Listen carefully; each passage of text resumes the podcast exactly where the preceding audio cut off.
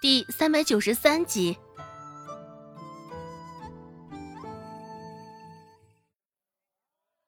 柳青青从身后取出一个木盒子，放在周芷面前。那木盒子上依旧雕刻了一个“箱”字。周芷看了一眼，隔着盒子也猜到了里面是什么东西，不免的，心里便是一阵叹息。柳青青又是糟蹋了好端端的银两。柳青青说道。嗯，如果不是你喜欢的，没关系，你再看看这个。如果是你喜欢的，那这个也瞧瞧，是不是你喜欢的？说着，柳青青便不由分说将那个木盒子塞到了周芷手中，而后抽出手臂就离开了仁惠堂。看着手中多出的那个木盒子，周芷又看了一眼柳青青离开的方向。一息间，心里有了想法。胭脂中多出来的漆树味，应该不是柳青青所为。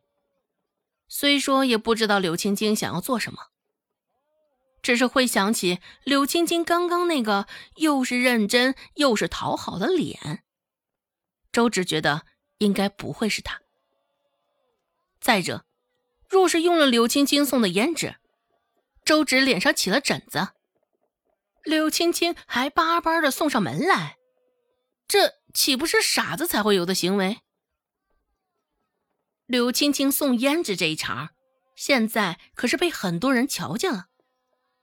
若周芷真的有什么三长两短，柳青青自然也是难以独善其身。不是柳青青，那就只能是周成了。还真是个好妹妹呢。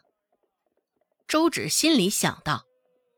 思索着，又该给周成好好上一课了，提醒提醒他了。靠着顾寒生，周芷已经从柳青青那儿得了不少好处了，光是银两就有一百两了，现在还有两盒胭脂。冥冥之中，周芷似乎发现了一条致富之路。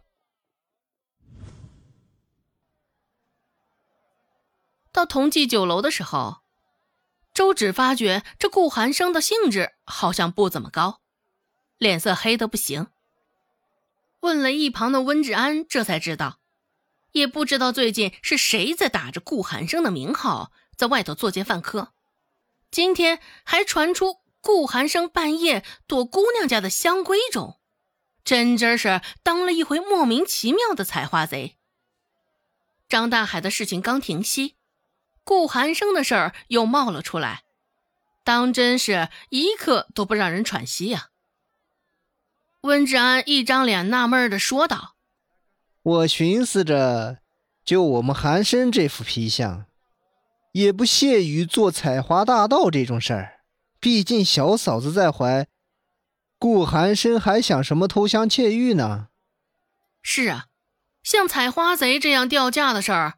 顾寒生还真的不屑去做，毕竟他这副长相也是顶顶出色。卸下冷漠，有的是姑娘趋之若鹜。就连官家小姐柳青青，不也拜倒在他脚下？听到温志安的后半句，周芷甚是无奈的抿紧嘴巴。他就知道，像温志安这样的人。定然是不鸣则已，一鸣惊人。顾寒生拧着眉，神色中有着几分认真，这倒是嫌少。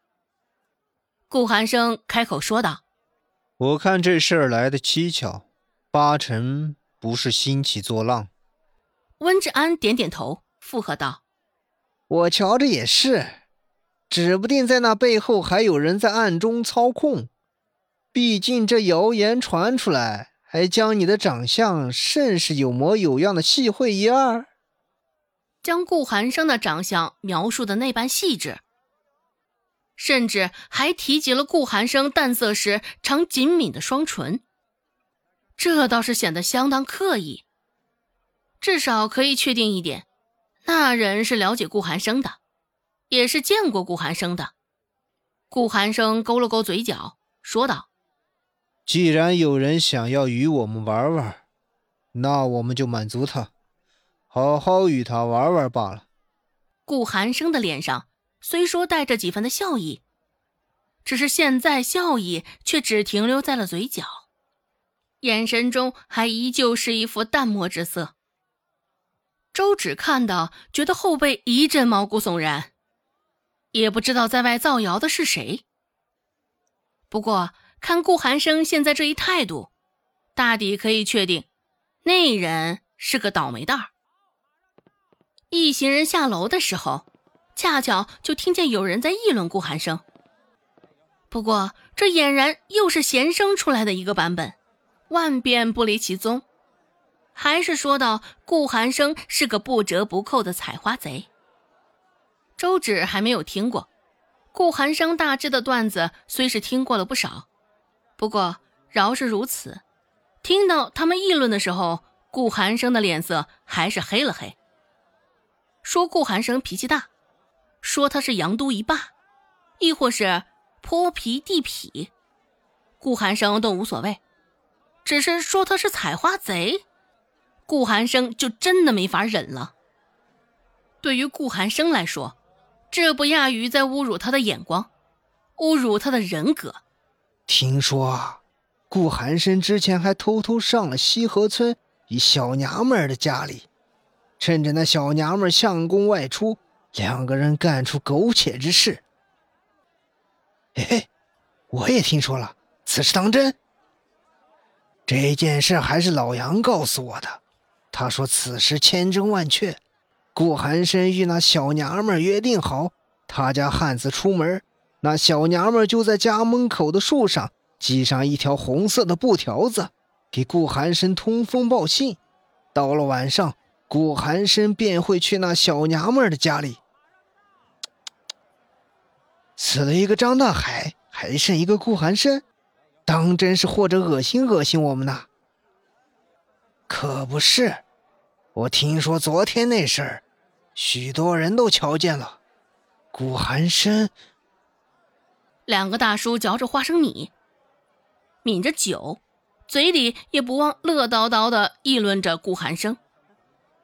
顾寒生听着，一向耐得住性子的他，现在却有几分难忍，迈开长腿，没两步就走到了那两人面前。